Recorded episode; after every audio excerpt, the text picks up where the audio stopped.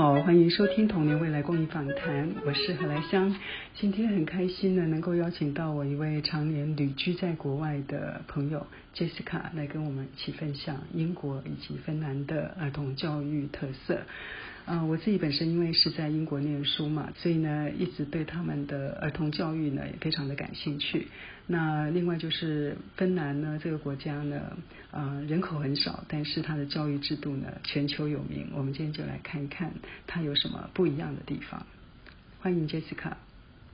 谢谢 Shandy，谢谢你的邀请。呃，我叫 Jessica，我是台湾出生，然后我是呃民国七十七零年代在接受台湾的基本教育，台湾的国小教育。然后啊，国小之后呢，我就到纽西兰、到澳洲念完我的呃高中、大学。然后我自己的硕士是在英国拿的，还有在澳洲两个硕士学位。然后我在回来台湾之前，我在英国住了十年。我两个小孩，一个十岁，一个七岁，都是在英国出生的。然后他们就是从小到大，他们接受的就是英国的教育系统。所以从三岁开始的那种呃 kindergarten，就是 preschool，一直到现在的小学，都是在英国接受的。呃，接受的都是英国的系统教育。我先生是芬兰人，那我们在一起有快二十年了，所以芬兰我也算是蛮熟的，来来去去，而且我们也有家人，然后我有侄子侄女都在芬兰，所以我对他们的呃教育系统也有一些呃基本的了解，所以希望可以在这边跟大家分享一下。你两个小孩都是在英国出生嘛？那他们在那边也接受了非常早期的幼儿教育，还有就是小学教育。那这方面你有什么样的观察？台湾有一句话就是要赢在起跑点，这句话我第一次听听到，我就觉得是有很深很大的问题。因为啊，我觉得国外基本上，他小孩子的教育越小的小孩教育你。第一个目的是你要自我的认知，你要对你自己身边的环境的认知，你要知道你怎么跟你身边的人一起互动，其他的小孩子怎么互动。所以像是在呃英国的话是四岁开始上小学，第一年基本上都是在玩，你在学习的只是你要学会怎么听老师的指令，怎么排队，怎么等这个顺序。那芬兰的话呢，他们是七岁小学一年级才开始第一次拿笔。所以，他们小学一年级学的是怎么去拿笔。可是台湾，我就觉得啊，可能我们就一直有那个念书、念书的这个观念，就是觉得教教育就是一定是跟这个书有关系。那我觉得这是一个很大的问题，因为我觉得教育不是只是靠书，而是靠你生活的环境，尤其是在小孩子很小的时候，应该是从这个地方开始。然后，像我自己是会觉得，像我的小孩，我们在英国长大的时候，我觉得他们当他们把他们带到一个户外的环境。他们没事做，他们无聊的时候，他们就会自己去想办法去玩，他们就会自己去想，去发掘身边的草、身边的东西，把它磨一磨、倒一倒，加点水会变成香水，会变成什么的，他们的想象力就会出来。然后我觉得，就是你在跟你大自然、你跟你身边的环境这种呃 foundation 就是建立好了之后，我觉得你对自己的认知。也会是比较坚强的，因为你的认知是出出发于自你自你自己心里面的，而不是从外面书给你加盖下来的，给你硬硬添加的一个观念，认为你应该是要怎么样，你应该是怎么样，而是一个比较 proactive 一个比较 active 的一个一个方式去自我认知。那我觉得这个对小孩子来讲，这是一个学教育的一个 foundation。你对自己有这种自信了之后，你对我我认为他们对学习的兴趣跟对学习的目的，就是比较自动自发，就比较有有有他的那个目的性在。所以我会觉得在西方的国家，他们这一种以小孩子为中心的，而不是以书本为中心的。这种教育方法，我觉得对年轻的小就很小的小孩子来讲是非常重要的。他们对自我的认知是最重要的。然后你这种 focus，你也可以了解到不同的个性、不同的特征，他们有不同的学习方式。然后以这个再继续发展下去，就等于是为未来的学习的方向去铺路。确实，小孩子呢，透过玩耍呢，以及进入到大自然中呢，在大自然中呢学习呢，实际上他们会呃激发他们很多的一些想象力，那也可以在这个过程里头呃建立他们的自信心，还有自我的认知，这些都非常的重要。我记得你是在台湾接受的小学教育嘛？那英国的教育给你最大的震撼是什么？一个没有功课，第二个没有考试。我觉得这个是很重要的。然后像在像我女儿，她那时候念小学五岁的时候，在那边算是一年级，他们是有考试，可是考试的目的不是告诉学生你的成绩好或坏，考试的目的是让老师知道你还有哪里需要加强。那我觉得这两个差别很大。我觉得台湾很注重考试，我觉得我很替那些小孩子觉得很很很心疼，因为你的价值就是由那个考试的分数来评估。我觉得这个是一个很不公平的一个观念，因为我一直觉得你一个人的一个人的 worth，你的一个价值，任何人在这个世界上的价值观，绝对不是一个分数可以来告诉你，来给你一个评估的。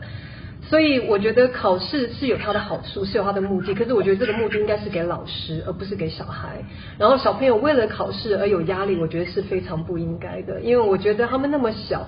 就像我刚才之前有讲过，我觉得玩是可以一个方发发展创造力的时候。你在玩的时候，他们在角色扮演的时候，他们那种想象力，尤其是那种笔跟纸。这种这种这种观念，我觉得是其实已我觉得是已经过时的。可是我觉得台湾现在很多家长都还是，我觉得这会给大人一个定心丸，因为你看到分数，你知道你的孩子做的怎么样。可是我觉得家长要有足够的信心，知道你的孩子有可以自己去发展的，有自己去培养创造力的这个能力，让他们去自由发展。然后我觉得在玩这个这个这个活动上面就有很多这个的机会，因为玩不是只是一个人玩，不是绝对不是在浪费时间，因为你在想象，你在创造性的东西。我的女儿她很喜欢玩乐色，他从小就喜欢把乐色自己来堆堆自己，对就。堆啊什么的，大了一点之后就开始来玩乐高。然后你在大家一起玩的时候，你学会的是你跟呃同才之间的互动。你们如果两个人意见不一样，你们要怎么去解决？如果你的想法比较多，人家不你你们吵架之后要怎么再复合？我觉得这些都是在学习的机会。可是如果我们在教育上就把它分的格式很格式化，一天我就说 OK，我们要回家了。那小孩男生就问我，你要回家做功课吗？我一听，我心就沉下来，因为我觉得他就已经习惯了。当他在玩的正开心，他要他的责任就是要做功课。然后我们家小孩会觉得说，为什么礼拜天还要做功课？然后我就觉得这个这种压力，我觉得纯粹是真的是父母给的。因为我我相信，我有听说学校有些他们愿意改革，可是因为父母会给学校压力。然后，所以没办法改。那我觉得父母就要回想一下，你这个分数，你这个功课，是你自己的定心丸，还是你真的是在为你的孩子好？我觉得台湾就是很多家长可能因为过去自己的教育的习惯，台湾的教育是以目的的，就是你要上大学，你要这个考试，你这个成绩，这个目的性，我觉得我们要重新去思考一下。因为我觉得教育的目的不是这个分数，即便你分数好，你上了好大学，你接下来的人生规划是怎么样的？我觉得跟这个分数就已经完全无关了。国外的父母呢，对于那个小孩子在小学的时候呢，参与度呢，他们都非常的高。那我也知道你这边呢，时常的担任自工妈妈，协助学校很多的一些服务工作。那您对学校这方面，特别是英国学校，有什么样的观察呢？英国的学校，他们就是比较小的，就是差不多八岁以下的小朋友，他们是每两班，一年级有四个班，可是两个班级他们的教室是互通的。所以小朋友呢是可以，就是这一班的可以跟那一班的在一起混在一起，一起工作，一起玩，或者是他们的一些教材可以互相分享。然后像他们，比方说是有些像是阅读啊，或者是阅读是有根据程度，有跟不同的老师，他们老师需要给的补助不一样，所以他们会根据程度分团。那这个分团的话，他们也就是根据呃，就是可以两个班的小朋友根据程度。组成不同的小组，然后跟不同的老师一起上课。然后像他们，比方说是有些像是阅读啊，或者是阅读是有根据程度，有跟不同的老师，他们老师需要给的补助不一样，所以他们会根据程度分团。那这个分团的话，他们也就是根据呃，就是可以两个班的小朋友根据程度组成不同的小组，然后跟不同的老师一起上课。然后他们的教室基本上所有的从小学从四年级到呃从四岁一直到十一岁到十二岁都是没有就是坐固定的座位，都一向都是以小组小组为为为一个单位，所以他们不同的课会有不同的组，然后一直都是就是很 fluid，就是很流动性很强的一种那种教室的安排。那我觉得我相信这个对。对他们的学习来讲是就不是那么被动，是比较主动式的一种学习方法。然后我觉得这个很重要，因为我觉得你也可以跟不同的不同的同才、不同的同学一起互动，我觉得这个也是很重要的一个学习方式。全没有一个固定座位的形式呢，上课起来特别的活泼，也可以训练小孩子，呃，就是跟不同的人找到一个合作的方法，或者是讨论功课的方法。我觉得这对孩子还是有很多无形中的一些帮助的。芬兰的国土面积呢，大概是台湾的十倍，但是它的总人口数呢只有五百五十万，有三分之一的国土呢常年也都在冰天雪地当中，所以呢，芬兰人的一个整个教育制度呢就非常非常的重要，他们非常重视孩子的一个独立人格的养成。芬兰给我一个最大的一个当初的一个 surprise 是他们的孩子非常的独立。英国现在也是，我们小孩上下学都是。自己都是家长接送，可是芬兰从很小的时候就是小朋友自己走路上下学，然后他们有一个很很独特的地方，我觉得就是他们小孩子的课表到了某一个成年纪之后，课表全部自己安排，所以每一个孩子要为自己的生活作息负责，然后你当你课排好了，你回家所有事情都是自己来自理。所以我在这么多年跟芬兰人的相处，我觉得他们给我的感觉，芬兰人当然不是所有人都这样，可是他们的感觉就是，我觉得他们很知道他们自己的，他们对生活我觉得很沉稳。他们对生活的步调非常的沉稳，不会慌，不觉得自己在缺什么。因为我觉得他们从小就是都是有目的性的，他们知道自己要做什么，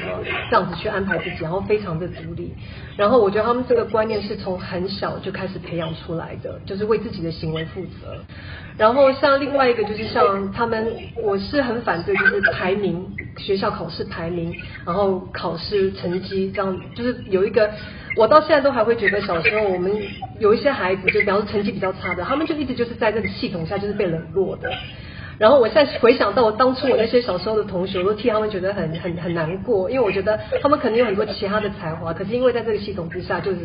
被忽略。我觉得在学习的过程上，成绩不是最重要的，而是你的这个过程、你的付出、你的心态，我觉得是更重要的。然后像英国，我们现在小孩子的学校，他们的系统也是，他们每个礼拜会选一个 Star of the Week，会颁一个奖，从来没有颁给谁说你是呃表呃成绩特别好，或者是你数学考第一名，从来没有，绝对都是，比方说你这个礼拜的付出特别多，或者是有新来的小朋友这个礼拜 settle in settle 的非常好，等等，或者是他们很 kind，对其他同学很 kind，都是这样子的奖，都是没有说因为成绩而发的奖。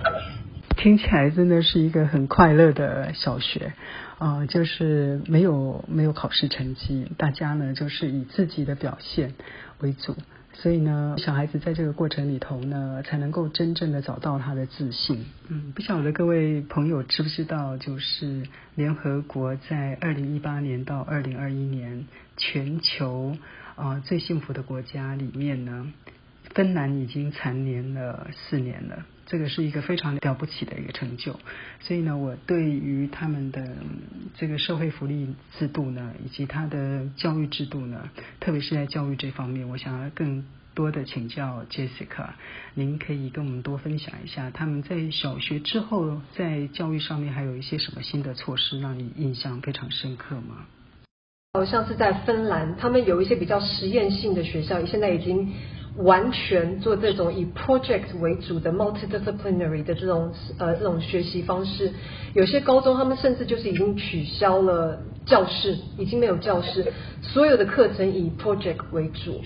然后现在我们这个英式的这个学校，他们的呃 approach 也是这个样子。当然，你还是要学基本的数学啊、呃阅读啊这些基本知识还是有。可是他们会有一个叫他们叫做 integrated curriculum，叫做 IC。那这个 IC 就是所有东西结合在一起。那这个 IC 的目的呢，就是想说，如果你到了社会上去工作，你不可能说你就是专门只负责数学，或者是你专门是负责。呃，文呃写字或者是阅读，你一定是有一个 project，然后你要各方面不同的人才一起来把这个事情给做成。所以学校的教育方式就是以这个为出发点。那我举个例子为出发点，那我举个例子，像我比较小的女儿六岁那一个，他们那一年的一个 project 就是要做果汁，所以他们做果汁呢，小朋友自己去找。找食谱，他们去尝不同的东西的味道，然后他们自己去找想办法找食谱自己做。做好了之后，他们上还上了一场煮菜的课，就把这果子给做好。他们做完之后，还要想要去做行销，怎么做海报，怎么去定价，怎么把这些东西推销给学校的那些可怜的老师，要喝这个的老师，就是各式各样的，就是你书本上学到的东西得以应用。那我觉得这个是。呃，我觉得这是一个 目呃教育下一个的，我觉得下一步应该做到的事情，就是如何学以致用。不是说就是你考数学，你把数学考了一百分，可是你这个考完之后，你一考完你就忘记了，你考完之后你这个的知识是要拿来做什么，你不知道。他们现在英国这个系统，我觉得很。我非常欣赏的一点就是这种 in 这种 multidisciplinary 的一种 approach，去，而且我觉得这个是跟生活息息相关，让他们觉得教育学习到的东西是有用的，可以应用到在生活上面。就小孩子的那个想法真的很天真，那他们做出来的果汁真的为难了这些老师。我还记得我带我们家小朋友做果汁，那做完果汁之后呢，让他拿去给爷爷喝，爷爷觉得呃我这到底是什么？他做的能喝吗？呃，但是还是很很认真的，还有就是非常支持的把这个饮料给喝完。所以除了学校里面的一些综合性的一些课程之外呢，父母亲呢让孩子一起跟着做家事也很重要。我记得你搬回来台湾两年，主要是因为你先生工作的关系，所以呢，您在这边呢，跟很多的台湾父母呢，也有很多的接触。您近距离有什么样的观察？我们现在是在一个国际学校，我们学校就有来自世界各地的家长，所以从这当中你可以观察到每一个民族、每一个国家的他们家长的那种期许，其实是不太一样的。然后我会觉得，嗯，台湾的家长很很会很注重分数跟功课，很注重纸面上看得到的东西，所以相相对来讲，也就是比较会注重就是成绩，一定要你看得到的东西。可是像我们在英国，我们学校的成绩单是没有成绩的，他只有跟你讲你有没有达标，有没有超过那个标准，或者是有到更高的标准，就是五个标准而已。可是他不给你一个分数。那我是或可是反过来想，我会想说，为什么家长要要去这么注重这些呢？可是我就觉得，其实当家长是一件很困难的事情。我相信所有当家长的都知道，我觉得这是一个很寂寞的过，很寂寞、很辛苦的一个过程。然后在这个当中，你会很需要有可以让你有掌握你。那我会觉得很多家长他们就会希望有一个这种成绩单，有一个成绩，有个考试，让他们有一个他们好像比较。抓得住的一个东西，他们的定就像我刚才讲的一个定心丸，让他们知道，就说小孩子现在是站在哪里，在这整个的这个标准之下，他是在哪里的。可是我觉得这个很可惜，就是你会忽略你自己跟孩子之间的关系，你自己跟孩子之间的互动。我觉得跟孩子之间，你要对你的孩子有足够的自信，你给他自信，他就会表现的有自信。我我是很相信这一点的。所以你给他足够的，你你让他们玩，就是我就觉得很多台湾就是玩游戏会讲说，我一定要让他去玩那种有教育性的东西。可是我觉得何必呢？我觉得你就让他自己去玩，让他开心。我觉得这个互动，你反而可以从这当中更观察到他其实是一个什么样子的人。我们不能忘记，每一个孩子都是一个独立的人。然后他们长大了之后，就算他们有全世界再好的工作，像我现在看身边的家长，我觉得也是有很多，我觉得很很大的差别，就是比方说有些欧洲人来到台湾，他们。就是比台比台湾人还会更会享受台湾。他们到了一个地点定点，他们会自己去感受我跟这个地方的关系是怎么样。然后我觉得这个是他们从小的那种培养出来，因为我觉得他们就是很让孩子有自由。然后他们的自由就是让孩子去自己去观察，自己去发掘，然后让他们你不用一直跟他们讲一定要这样，一定要那样啊。我觉得台湾的家长可以再放松一点，可以就是不要不要。不要给自己那么大的压力，不要给孩子那么大压力。压力大，你的孩子绝对可以体会到。而且我不希望孩子觉得他在你的眼中永远是不够好的，因为我觉得考试你就是会一直跟他讲，你为什么没有考到这个分数？为什么没有考到这个分数？那为什么要给孩子这种压力，让他们觉得他们永远没有办法做到完美？其实我觉得不是的，我觉得每个人在世界上都是有他的一个独特的一个地方，都是有他的一个定位，而是要能够去发展这个，让他们能够更有自信的去做一些对这个世界带来更多好处的事情，而不是达成别人的目标，达到别人的所定的标准，而是自己知道我想要做的是什么而去做这些事情。台湾在一九九零年代之后呢，就进行了一连串的教育改革嘛，所以现在学校呢，实际上并没有统一的课纲，那老师的自主性也比较强。那另外在师资部分呢，现在也有比较多的不同学科的老师呢加入到教师的这一个行列来，所以我觉得这个给很多的学校的小学，特别是小学教育增加很多的一些呃特色。那我想知道一下，就是因为你长期都在国外嘛，从十呃小学毕业之后呢，就一直在国外是接受教育的，一直到这两年才回来。那您在这方面呢，看到各个国家的一些教育制度，你有没有一些什么样的呃想法跟建议呢？我觉得老师要有一个基本的概念，就是你是受过，你是个专业人士，你是受过专业训练出来的一个专业人士。我觉得要有主动，要有这种自信。然后像在英国，他们的那个我们学校的英国呃课程，老师没有课本。每一年他们新的课，他们是同一年级的老师开会决定，我们今年要有这几个主题，所以这些课程是老师在主导。那因为这个东西是属于你自己的，是你自己开发出来的一个课程，我相信他们在教的过程当中，他们也会比较有。就更有兴趣，因为那是属于他自己的东西。希望呃，我觉得所有的家长就是要能够以孩子为出发点，孩子的教育是以孩子为出发点，观察你的孩子，了解你的孩子，而不要把自己的想法跟其他教育整个系统的想法灌在你的小孩子身上。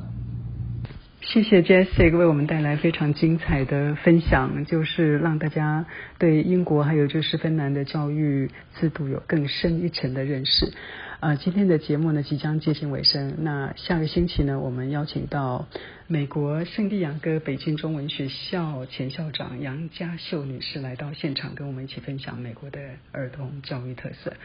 敬请期待。嗯，谢谢。拜拜